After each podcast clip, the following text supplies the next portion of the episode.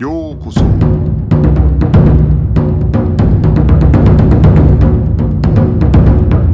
Eu sou o Gustavo e você está ouvindo o Budocast.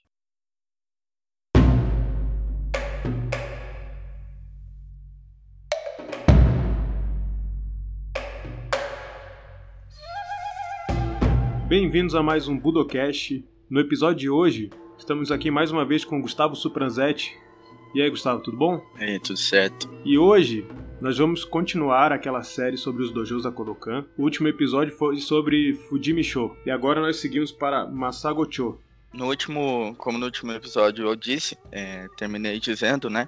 é, Em 1889, Kano estava prestes a embarcar para a Europa. Ele tinha é, um ano prometido lá de pesquisas, né, inspeções em alguns lugares e mais uma vez Kano acabou recebendo o favor de Shinagawa, que tinha acabado de chegar da Europa, inclusive. E a gente sabe, como a gente viu no último episódio, que Shinagawa foi o responsável, né, por Kano conseguir montar o dojo em Fujimichu. Também, na mesma época, Kano acabou recebendo uma ajuda também gigantesca de um oficial do exército japonês chamado Katsura Taro. Com a ajuda de Taro, Kano conseguiu alugar uma área meio que desocupada de um quartel militar em Hongo Masago-cho. E essa área ele queria. A ideia dele era utilizar ela como dojo e assim fez, né? Ele acabou construindo ali um dojo de treinamento que de 70 tatames. Isso aí, pra gente ter uma ideia, era a medida aproximada de 103 metros quadrados, né? E é muito, muito grande. E ele tinha realmente alunos para isso tudo. E acabou transferindo o Kodokan de Fujimicho para cá, em Masagucho, em abril de 89. Até porque Shinagawa já tinha chegado, né, da sua viagem, ia voltar para suas acomodações, então de todo jeito Kano tinha que ter saído. E foi aí que encaixou como uma luva a ajuda é, de Katsura Taro com esse, esse, lo, esse local no quartel, né? Kano também acabou alugando uma casa em Kaminibancho para relocar sua escola, né, o Kano Juku, e o pequeno dojo de 40 tatames, que era anexado, né? E acabou pegando a, a esse ponto, né? Essa, essa conexão do, do, seu pequeno dojo com o Kano Juku que ele levou para Kamini Bancho e chamou de Kodokan Dojo de Kodimachi, né? Lembrando que eu acabei não citando no último episódio, mas esse já era o terceiro dojo filial que Kano tinha aberto na época, né? Até essa época, em 1879, é, ele já tinha aberto a primeira filial, que foi fundada em Nirayama, em Shizuoka, prefeitura de Shizuoka, né? Depois, em outubro de 87, ele acaba fazendo a segunda e em setembro de 88 em Etadima, que é a prefeitura de Hiroshima. Um mês depois dessa abertura também da filial de Kodimati que eu acabei de citar, Kano abre outra filial em Kyoto. Então a gente já consegue ver que nessa época o Kodokan já estava bem grande, né? Já estava conseguindo andar com suas próprias pernas. Tanto que já tinha esse tanto de filial, né? Que era uma coisa, era um passo e tanto para o Kodokan e também para Kano. Depois que Kano parte para a Europa, ele deixou alguns alunos para tomar conta do, da sua escola preparatória, que era o Kano Juku, e do Kodokan, né? E esses alunos eram Yawanami Shizuya, Masajiro Honda e Shiro Saigo. Como a gente sabe, Shiro Saigo foi um dos Shitenos, né, do Kodokan. E era o braço direito de Kano, como a gente viu nos últimos episódios, sempre tomando conta do dojo junto com o Kano desde os tempos mais difíceis ali, desde a criação, né, mesmo do Kodokan. E lembrando o episódio do próprio Shiro Saigo, ele resolve sair da Kodokan nessa época que ele ficou como, como um dos supervisores, né? Bom, nessa época que Kano foi para Europa, ele acabou indo para inspecionar algumas instalações educacionais, como a gente sabe, Kano falava a língua inglesa, né, e tinha um grande peso como um membro ali da educação, né, japonesa, e foi levado até a Europa para fazer essa inspeção. E então ele retornou para o Japão depois dessa inspeção em janeiro de 1891, para ser mais exato, né? E até então, Kano Juku já estava sendo localizado em Ichibancho, né? E o Kodokan em Masagucho. Mas não tinha espaço para ele estar tá morando, até porque já tinha mais alunos é, aderidos à escola, tanto ao Kano Juku quanto ao Kodokan, e ele acabou ficando sem,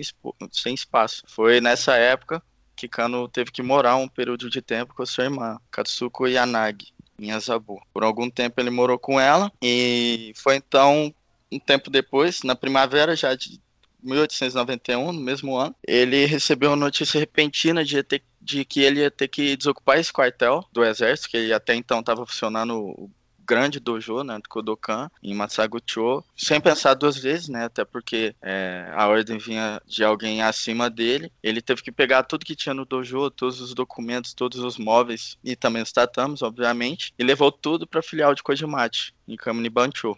E ele ficou lá, né, de 1891 até o final de 1893, que quando foi quando ele acabou comprando um lote em Shimotomizaka e montou o Shimotomizaka Dojo. É, inclusive, esse dojo de Shimotomizaka nasceu na mesma época e no mesmo ano do nascimento da sua primeira filha, que foi a Noriko. É interessante que nessa viagem de volta do, Jigoro Kano para o Japão, é quando acontece aquele caso que é bem conhecido de que no caminho de volta no navio é, tinha um wrestler russo, né, que aparentemente era muito conhecido na Europa pelo, pelos relatos, que enfim é, pediu ali para fazer um treino com Jigoro Kano e Jigoro Kano conseguiu arremessar ele e que ficou muito conhecido não só pelo, pelo fato de Jigoro Kano ter arremessado o cara, mas porque quando ele arremessou o cara ele deu um jeito ali de proteger para o adversário dele não se machucar quando estivesse caindo. Essa é uma história que se conta muito né, no, no judô. Além disso, é, tem a questão de que quando Jigoro Kano volta, logo que ele chega, né, ele, ele sai do Gakushuin e aí ele vai trabalhar como diretor da quinta escola superior secundária em Kumamoto, até que em 93 ele retorna a Tóquio para trabalhar para o Ministério da Educação. E aí é a época que ele se torna diretor da, da Ichiko, né? Primeira escola secundária superior de Tóquio. E que isso em junho e em setembro ele se torna diretor da Tokyo Koto Shirangaku. E a filha dele nasce em 93 e ele tinha se casado em 91, né? Então ela nasce dois anos depois do casamento de Jigoro Kano. Foi também na época que ele ficou em Kumamoto que ele conheceu um cara chamado Lafcadio Hearn, que é um cara bastante conhecido por ter escrevido muito sobre o Japão numa época que em pouco se sabia né, sobre o que, que acontecia lá. Isso eu digo, escreveu em inglês, né, no caso. E tem um livro dele que chama Out of the East, em que ele cita uma, uma conversa que ele teve com Jigoro Kano.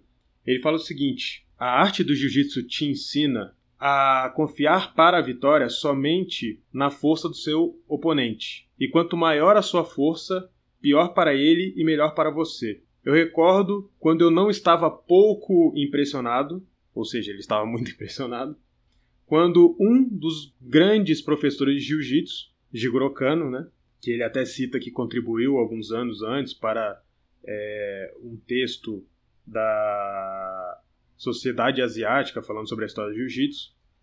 E ele diz que Jigoro Kano me disse que ele encontrou grande dificuldade para ensinar um certo é, pupilo muito forte, que o Lafcadio Hearn é, tinha acreditado, é, ele diz assim, a quem eu inocentemente imaginava ser o melhor na classe.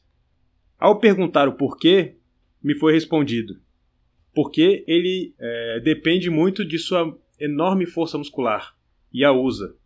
E aí o Lafcadio-Hani encerra dizendo: o próprio nome Jiu-Jitsu significa conquistar por ceder. Então é interessante, né, que ele, ele cita que Jigoro Kano, ele, ele, chegando no dojo, ele viu um dos alunos de Jigoro Kano muito forte, pensou que era o melhor da, da, da turma, e aí Jigoro Kano falou que era o que era extremo, e Jigoro Kano respondeu que era extremamente difícil de ensinar para o cara, justamente porque ele dependia muito da força. Então são alguns casos aí que aconteceram nesse período aí é, desse dojo ainda. Muito bem lembrado, muito bem citado essas histórias aí. Lembrando que em, antes um pouco dele ir para Shimotomizaka, na verdade antes dele ir para a Europa, ele comentou uma vez que tinha uma ambição de construir um, um grande dojo, né? De, de, acordo com o Kano, ele queria construir um dojo de mais de 100 tatames quando ele voltasse da Europa. E como você muito bem mencionou, depois que ele voltou da Europa é, e foi designado para os cargos né, de diretor e também conselheiro ali do fazer parte do conselho do Ministério da Educação, é, ele foi capaz, quando assim quando chegou em Tóquio, ele foi capaz então de pôr em prática esse plano. E ele achou essa casa em Shimotomizaka e achou ela ideal, porque além do grande espaço que ela tinha, junto é, da compra desse espaço e anexado um terreno ao lado. Então era ideal para ele construir o seu dojo e deixar a sua escola preparatória, o Kano-Juku, ao lado. Que a gente viu que antes de Fujimicho, tantas vezes eram separados, o Kano-Juku do Kodokan. Então ele tem, tinha que estar sempre transitando. Então aqui foi um ponto positivo para ele achar e poder colocar tudo no mesmo lugar.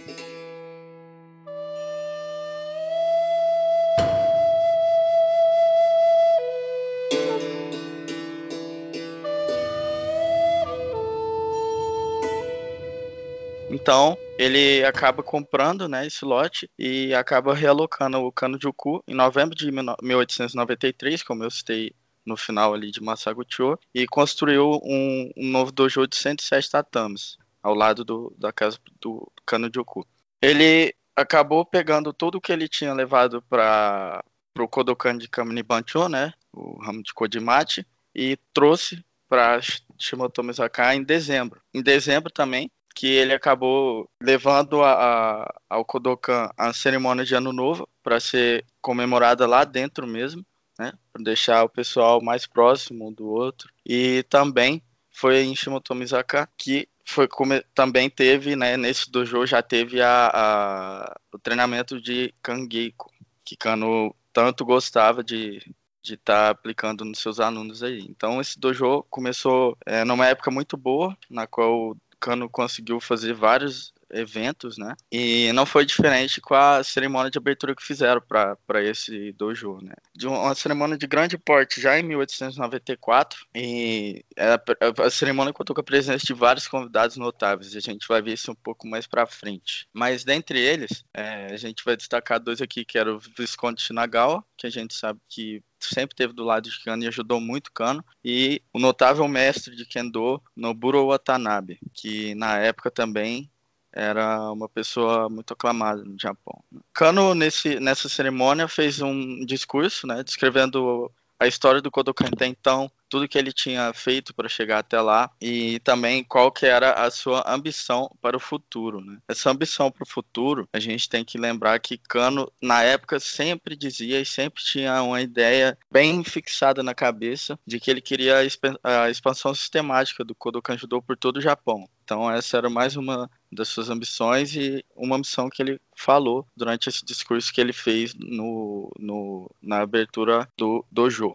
Alguns discursos de congratulação também foram feitos por Yamashita, né? Yoshitsugu Yamashita, que foi também um dos Shitenous Kodokan que a gente já comentou. É, nessa época, ele era responsável pela sessão né, de jovens do Kodokan. E também é, um discurso foi feito por Yoshimaru Tokudaiji, que tomava conta das crianças ali no Kodokan, né, da divisão infantil do Kodokan. Também foram feitas algumas outras demonstrações. Teve demonstrações de Handori feita por alguns jovens do Kodokan e também por outras escolas de Jujutsu. Teve algumas tiveram, né, algumas apresentações de kata e também foram dados certificados de dan. Então a gente vê que foi realmente foi uma cerimônia muito grande, foi uma grande festa que Kano deu, porque estava muito alegre com o rumo que o Kodokan tinha tomado e também para mostrar a força que Kodokan estava, né, para quem estava de fora. Tem aqui é, uma lista, né, diz que outros, outros convidados também fizeram o discurso e seguiram esse discurso, esse discurso seguiram de demonstrações de kata. É, um kata de nome Kata Kodokan foi executado por Jigoro Kano, Yoshitsugu Yamashita e Yoda Katsutaro. Logo após, foi feito o Kodokan Nagenokata por Yoshitsugu Yamashita e Yawazaki Norimasa, e depois Kodokan Itsutsu no Kata, executado por Tsunejiro Tomita e Oda Katsutaro. É, a gente tem uma lista aqui também de outros. É, até então a gente viu os katas é, do Kodokan, né? Mas a gente tem uma lista aqui extensa de katas executados por outras escolas e também de Randori. Vou citar aqui em ordem. Nessa mesma cerimônia de abertura, é, a gente contou com katas executados da escola Kitoryu, que foram executados por Jigoro Kano e Yoshitsugu Yamashita. Como a gente sabe, Kano veio da escola e sempre quis, quis deixar a escola bem próxima né, do Kodokan Judo. Como a gente comentou em outros episódios, é, o mestre dele de Kitoryu sempre estava indo no Kodokan ensinar, né? Então, ele Jigoro Kano e Yoshitsugu Yamashita apresenta o kata da Kitoryu, seguido da Takenouchi Santoryu, apresentado por Masaki Samura e um parceiro desconhecido, seguido também da Ryoishin Toryu, apresentado por Hansuke Nakamura e Shogo Uehara. É, só para lembrar, Hansuke Nakamura é aquele que a gente comentou no episódio de Shitano do Yokoyama, que foi que travou um embate duro com Yokoyama, é, um grande Jujutsu Ka da época, e apresentou aqui nessa cerimônia. Seguidos por Shibukawa Ryu, que foi apresentado por Tetsuharu Hisatomi e um parceiro desconhecido. Tetsuharu Hisatomi, que foi autor de vários livros de Jujutsu no Japão. Inclusive, ele foi autor de um, de um livro famoso para a polícia né, japonesa, contando com uma série de técnicas e uma série de explicações. Um, um expoente mesmo do Jujutsu no Japão na época. Depois da Shibukawa Ryu, viemos por duas apresentações da Tenjin Shinryu. A primeira feita por Keitaro Inoue e Takisaburo Tobari, é, ambos figuras aí também do Jujutsu japonês, né? E a segunda feita por Yoshio Takagi e um parceiro desconhecido. A última apresentação de kata foi feita pela escola de Kishinryu, com o executante de nome Tamihei Iwasaki e um parceiro desconhecido. A gente vê que foram várias pessoas conhecidas, vários expoentes aí do Jujutsu na época, e foram vários katas executados, né? E seguindo esses katas, teve um pedaço do tempo da cerimônia dedicado ao Randori, a apresentação do Randori. E essa apresentação de Randori foi executada não só por pessoas do Kodokan, mas também por pessoas de outras escolas de Jujutsu. E a gente vai ver aqui a lista agora. Em ordem. Yoshin Ryu, que foi Shintaro Katayama versus Kinosuke Nomura. O segundo Randori, Yoshin Ryu, Kinsaku Yamamoto versus Kodokan Judo Takeo Hirose, que a gente também já comentou, foi um grande judoka, né, um grande é, personagem e também um herói da marinha japonesa, Takeo Hirose. Né? É, Kano fala que foi um dos melhores alunos que ele teve. Depois, o terceiro Randori, Tobari Ryu, por Eizo Yamaguchi versus Kodokan Judo Hiroka Yuji. Depois temos Takenouchi Ryu, Kotaro Imai versus Kodokan Judo Soji Kimotsuki. Depois viemos com Hokusoryu Shinzo Imamura versus Takenouchi Ryu Senjuro Kataoka. E para finalizar essa sessão de Randori, Hokusoryu Konoichiji versus Kodokan Judo Takisaburo Tobari. É, a gente nota que novamente Takisaburo Tobari aparece, porém representando Kodokan Judo, né? É um aluno que era oriundo da Tenjin Shinryu, muito famoso também no Japão. É, claro que, obviamente, todas essas é, apresentações foram ovacionadas pelo público, né, no geral, mas a que o público mais gostou, que o público mais achou interessante, foi o kata demonstrado por Yamashita Kano e Oda Katsutaro, que realmente encheu o olho do público esse kata. Esse kata é, foi derivado da Kitoryu, né?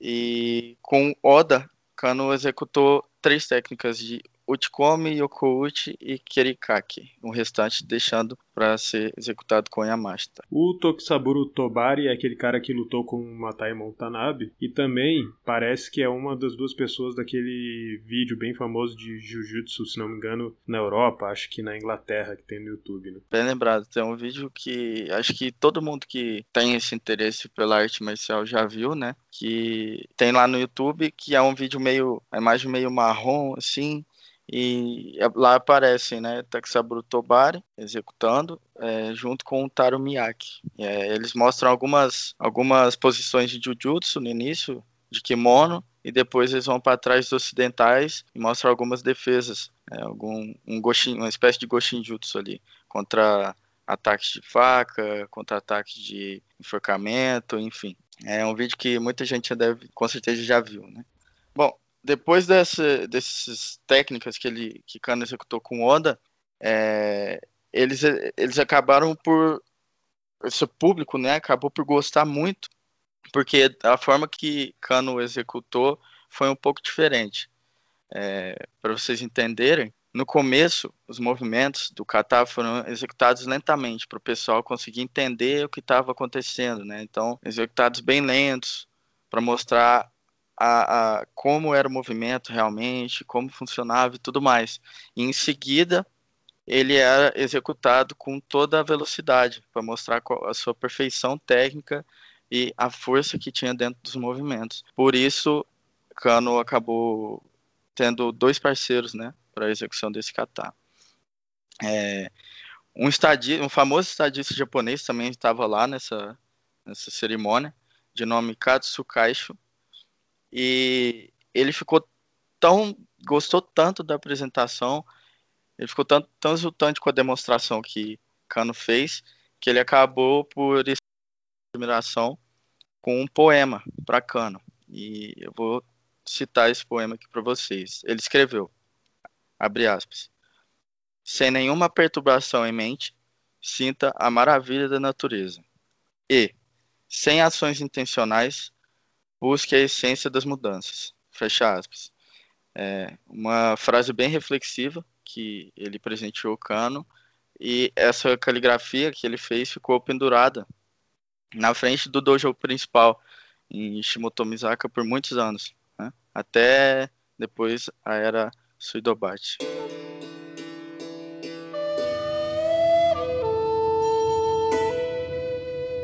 É interessante também citar os regulamentos para admissão na Kodokan dessa época. Então, o Kodokan Nyumon Soku, que, era, que eram essas, esses regulamentos, eram três. O primeiro dizia o seguinte: aqueles que desejam treinar devem submeter o formulário de inscrição e o currículo na secretaria. Tendo sucesso na inscrição, deve-se assinar e carimbar os votos contendo os cinco artigos. E o terceiro, aqueles que são admitidos devem submeter dois leques, dois leques com a soma de um ien inserido dentro. Entretanto, o pagamento de taxas mensais não é necessário. Além disso, existia a, o Shugyosha Kokoroe, as expectativas com relação aos membros, aqueles que, que treinavam, né? O Shugyosha é, é, são as pessoas que que treinariam na Kodokan. Então, primeiro, durante a sessão de treinamento, os alunos devem seguir as direções dos instrutores e, e oficiais. Rotineiramente mostrar respeito a instrutores e alunos mais antigos, bem como a todos os outros estudantes. Os estudantes veteranos devem olhar pelas necessidades dos estudantes mais novos, que por sua vez, devem obedecer suas direções. Não é aceitável faltar o treinamento, exceto em casos de sérias doenças ou acidente. O quarto item: os oficiais devem ser informados da intenção de tomar qualquer é, ausência de longo período devido a férias, a do, caso sério de doença ou acidente. 5. Os oficiais devem ser informados se o estudante ou seu garantidor mudar o seu endereço. 6. Roupas casuais são proibidas. 7. Entrar no dojo é proibido quando intoxicado. 8. Membros estão banidos de estar é, despidos, é, trocando de roupa ou fumando fora dos vestiários. 9. Roupas e pertences não devem ser deixados do lado de fora do vestiário. 10. Ao sair, organizar o equipamento de treinamento na área é, no, local de, é, no local designado. 11. Aqueles que vivem na capital devem apresentar um kagami mochi, que é um, é um bolinho de arroz, né, um pãozinho de arroz, entre 1 a 7 de janeiro para celebrar o ano novo. O diâmetro do kagami mochi deve ser de aproximadamente 15 centímetros.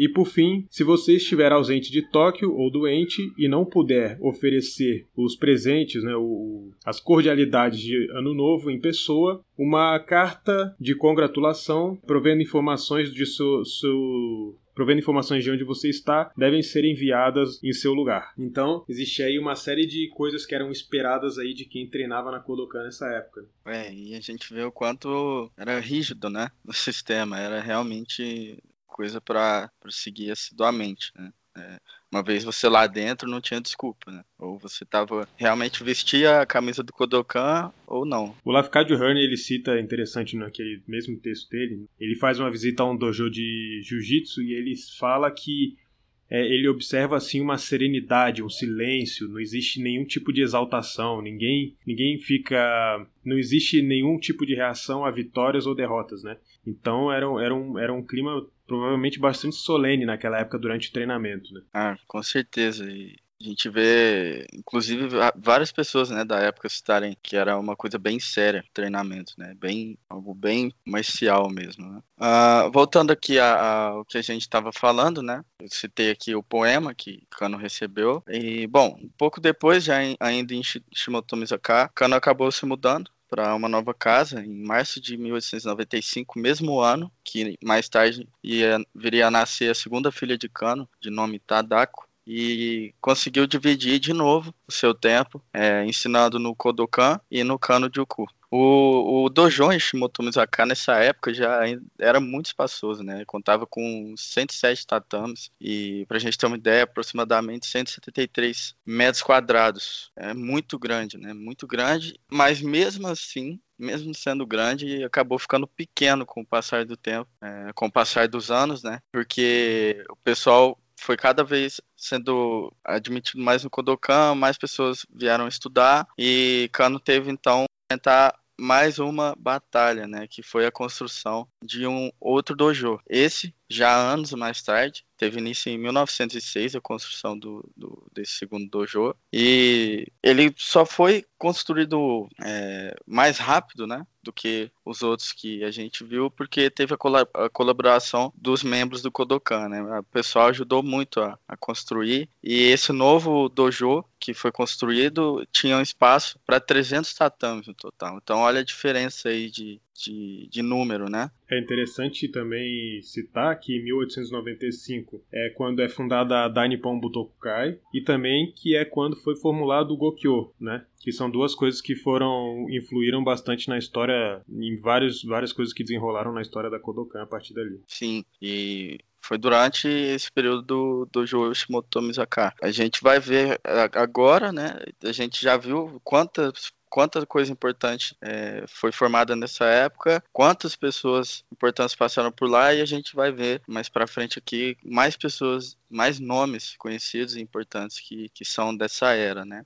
É, voltando para essa construção do dojo em 1906, esse dojo contava com um espaço de 300 tatames, sendo que esse espaço de 300 tatames era dividido. É, ele tinha um, um grande salão principal de 207 tatames para para realmente ser a área de treino, né, do jogo. Tinha um espaço separado para o pessoal que quisesse assistir, né, então é, para os espectadores aí, pessoal que quisesse ir lá é, ver como era o dojo, tudo mais e conhecer o judô, tinha uma área para esse pessoal e também uma área para de escritórios, né, é, para Kano e para a equipe que tomava conta ali do Kodokan.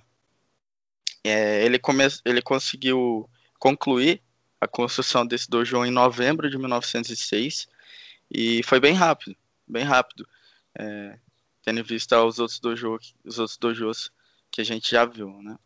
É, ele foi inaugurado oficialmente entre 23 e 24 de março de 1907. Então, é, ele acaba, a gente vê que teve um, um período aí de alguns meses até a inauguração dele para deixar tudo é, organizado, tudo feito, tudo muito bem feito, né? Como não podia faltar, como sempre, Cano acabou fazendo uma cerimônia de inauguração desse dojo novo, né, desse novo dojo. E essa inauguração, né, essa cerimônia de inauguração do dojo seguiu com algumas demonstrações novamente de kata e randori. A gente trouxe a lista aqui de novo para vocês. A lista de kata a gente tem em ordem Todaryu, os executantes foram Mamoru Yatani e Yasaburo Itozakura. Depois tivemos a apresentação da escola Jikishin Ryu. Esse kata foi um kata de Aijutsu, né? Que é desembanhar e cortar com a espada. Então, esse foi executado por apenas um, obviamente, de nome Enpei Itozaki.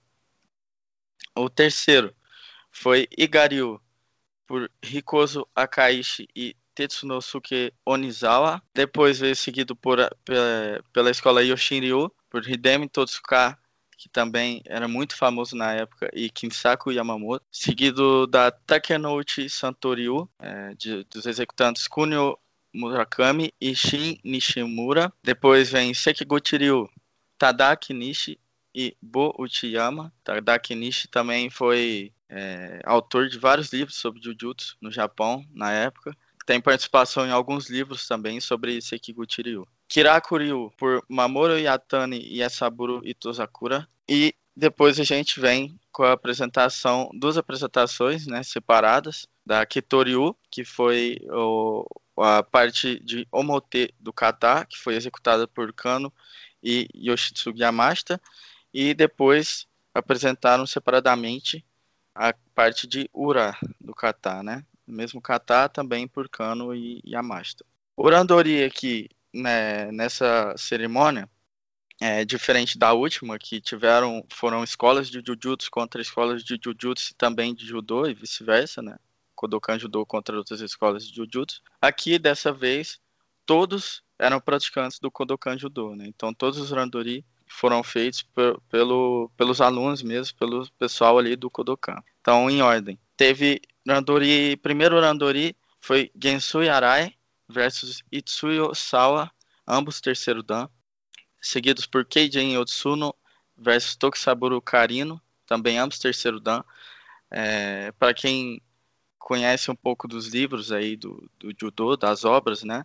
É, Karino aparece nas fotos do livro do Yokoyama, tá? Quem quiser ver, é, ele está lá nas fotos. É, mais precisamente, se eu não me engano, ele aparece aplicando o Sotogari, né? Lembro muito bem do Sotogari dele. Depois a gente vem com Yoshio Fukuna, Fukunaga, terceiro dan versus Jun Deguchi, terceiro dan também.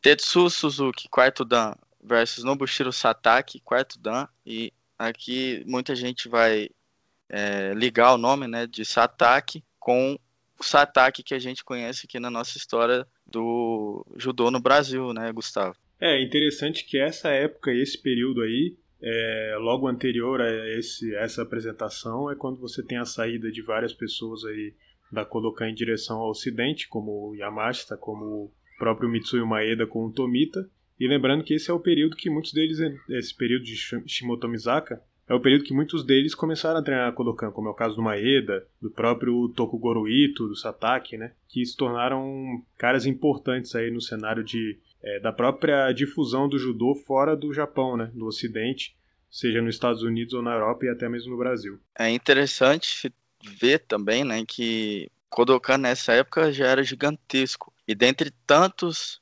praticantes, né, tantos estudantes ali do Kodokan, Satake está aqui na lista do, de um dos que apresentaram os Randori na cerimônia de abertura do dojo. Então, para a gente ver realmente o peso e a importância que ele tinha e depois acabamos por ser privilegiados, né, de ter ele aqui no Brasil. Mas bom, seguindo aqui, depois desse Randori, tivemos de Satake, tivemos Hidekazu Nagaoka, Sessudan versus Kunisaburo Izuka, quinto dan, aqui dois nomes de peso, de novo, né? Nagaoka também muito famoso, é, inclusive tem vídeo dele no YouTube também ensinando na época da ocupação dos Estados Unidos, né? Pouco antes ali tem um vídeo dele dando uma aula, né, de judô. Nagaoka, que também é conhecido como Shuichi Nagaoka também. Né? Izuka também foi um grande judoka da época, né? Izuka teve presente, se eu não me engano, no primeiro campeonato japonês, no primeiro campeonato japonês Izuka teve presente antes de falecer. E tem uma filmagem que aparece ele na, na banca ali de, do pessoal que estava junto de Mifune, né? De, desses grandes nomes aí do judô. E o último Randori, a última apresentação,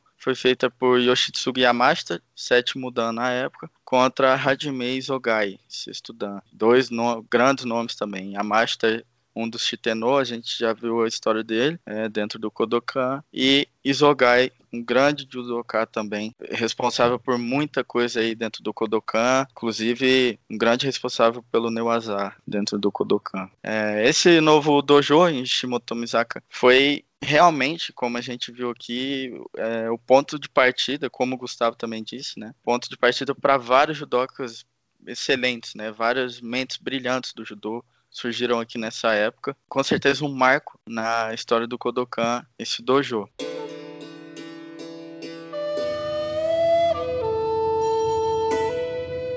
Algumas coisas interessantes que a gente pode falar que aconteceram também nesse dojo é que entre 1896 e 97 foi quando começou o Shochu Geiko a, ser, a acontecer na Kodokan. E aí tem aqui um texto interessante que fala sobre um seminário que Jigoro Kano falou, é, fez falando sobre o assunto. Então ele diz o seguinte: quando alguém tenta fazer o seu caminho no mundo e ter sucesso na sua vocação de escolha, Abraçar uma vida de conforto e tranquilidade é deveras repreensível e revela a soma das aspirações e espíritos de alguém. Como podemos conseguir sucesso ou ultrapassar as pessoas ordinárias em termos de tolerância ao calor e ao frio? Se somos expostos ao frio cortante do vento do norte na manhã, nós temos a capacidade, através do treinamento do dojo, de lutar tenazmente nas mais adversas condições de frio. Nós nos engajamos em tais atividades por muitos anos. E esse ano nós também conduzimos o treinamento de meio de verão durante os feriados das escolas. Por 30 dias, no período mais quente do dia, colegas praticantes batalham com, uns com os outros no dojo, sobrepujando o calor extremo ao temperar o seu espírito. E desta forma, é, é, estimulante e uma boa forma de afastar o calor que poucas pessoas poderiam imaginar. Então é muito interessante aí esse, esse relato de Gorokan sobre o primeiro Shochugeiko. Outra coisa interessante é que em 1899 o Butoku-den da Dainippon Butokai é aberto, né? E aí são formuladas aquelas primeiras regras das, das competições de jiu-jitsu que tiveram aí o, o aconselhamento da Kodokan. E em 19, é, o, o Isogai Hajime é enviado da Kodokan até a Dainippon Butokai para ensinar. E já em 1900 a gente tem a fundação da Kodokan Yudan Shakai e o nascimento do segundo filho de Jigoro Kano, Urisei Kano, que depois veio a ser presidente da Kodokan. Então essas são algumas das coisas que aconteceram aí nesse período. Em 1907, em janeiro de 1907, o dojo, como eu tinha dito, acabou sendo o antigo dojo, né, que havia construído em Shimotomizaka, aquele primeiro, né, da primeira cerimônia de abertura, acabou sendo relocado para um terreno é, adjacente à residência de Kano e também do Kano Juku, em Koshikawa-ku Otsuka Sakashita-chu. Depois, anos depois, uh, nesse meio tempo, uh, Kodokan passou a funcionar normalmente, sempre em crescimento, e anos depois, em 1909, é, Kodokan finalmente né, é transformado em uma fundação e a sua sede ela é registrada em Koshikawa-ku Otsuka Sakashita Sho. Essa sede, né, essa instalação sede do Kodokan ficou conhecida como Kodokan Shimotomizaka Dojo ou Kodokan Daiichi, número 1, Dojo. Enquanto o, o, o dojo de Otsuka Sakashita Sho ficou conhecido como Kodokan Kayunzaka Dojo, ou Kodokan Daini Dojo, número 2 no caso. E é importante também lembrar, como mais cedo eu falei da, das filiais, né? Até esse ano aqui de 1909, Kodokan já tinha outras filiais montadas, obviamente. Com todo o crescimento que ele vinha enfrentando, não tinha como ele ficar restrito ali só naquelas filiais no seu dojo sede, né? Ele construiu em setembro de 1902, é, construiu uma filial chamada de Kumamoto Kodokan em Kyushu. Depois, outro dojo filial veio a ser montado em Ushigomi-ku, em Tóquio, em março de 1903. E mais tarde também veio ser construída uma filial na, na cidade de Shizuoka. É, e chamaram essa filial de Geseikan, julho de 1908. Então, para a gente ter uma noção aí do tamanho que o Kodokan já, já se encontrava, né? E como ele vinha evoluindo nesse tempo, nesse período de tempo que a gente vem tratando aí desde a da sua criação, é, com, com tantas filiais, né? E com sua matriz já de, de 300 tatames aí fundada. Realmente foi um, um avanço aí na, na história do Kodokan e é, é uma história muito bonita, né? e cheia de dificuldades que a gente tem visto, mas que Kano conseguiu superar e levantar com sucesso aí o judô. É interessante até para comparar com os dias de hoje, né, que salvo engano só existe a Kodokan de Tóquio e a de Osaka, né? então são apenas duas Kodokan hoje no Japão. Sim, até até para a gente ver isso, né? Quanto Kodokan foi grande na época, né? A ideia de Kano, aquela ideia, aquela ambição que eu comentei, que Kano comentou ter né, anos mais cedo, que de, de na primeira lá na primeira cerimônia que ele falou, oh, daqui um tempo eu quero expandir o Kodokan sistematicamente por todo o Japão, é, foi a que estava em curso, né, com essas filiais e a cada filial é, ele sempre estava mandando um, praticante da, que ele tinha mais afinidade, né, um, um praticante que ele confiava, é, depositava sua confiança, ele estava mandando eventualmente para tomar conta dessas filiais. Então a gente vê como foi feito, como foi sendo traçado, né, o caminho do Kodokan e como Kano queria que tivesse sido traçado o caminho do Kodokan. Não só no Japão ele tinha essa ambição, mas a gente sabe que Kano tinha a ambição também de expandir o judô pelo mundo para levar um pouco de como era a cultura japonesa e tudo mais para o mundo, né? Então uh, ele não, não ficou não teve vivo para ver o tamanho que o judô se tornou, mas acho que a sua sua memória aí vem sendo vem estando viva, né, no judô aí mundial. E a história que a gente vai contar da próximo Kodokan é sobre a era de Suidobachi. E aí vai ficar para o próximo episódio. Então é isso, ficamos por aqui com mais um Budocast. Muito obrigado, Gustavo, por ter participado mais uma vez aqui com a gente. Eu que agradeço o convite e um abraço aí para todos os ouvintes. Não se esqueça de se inscrever nas nossas redes sociais, no Instagram, no Facebook e no Twitter também. Ficamos por aqui com esse episódio. Espero que vocês tenham gostado. Até a próxima.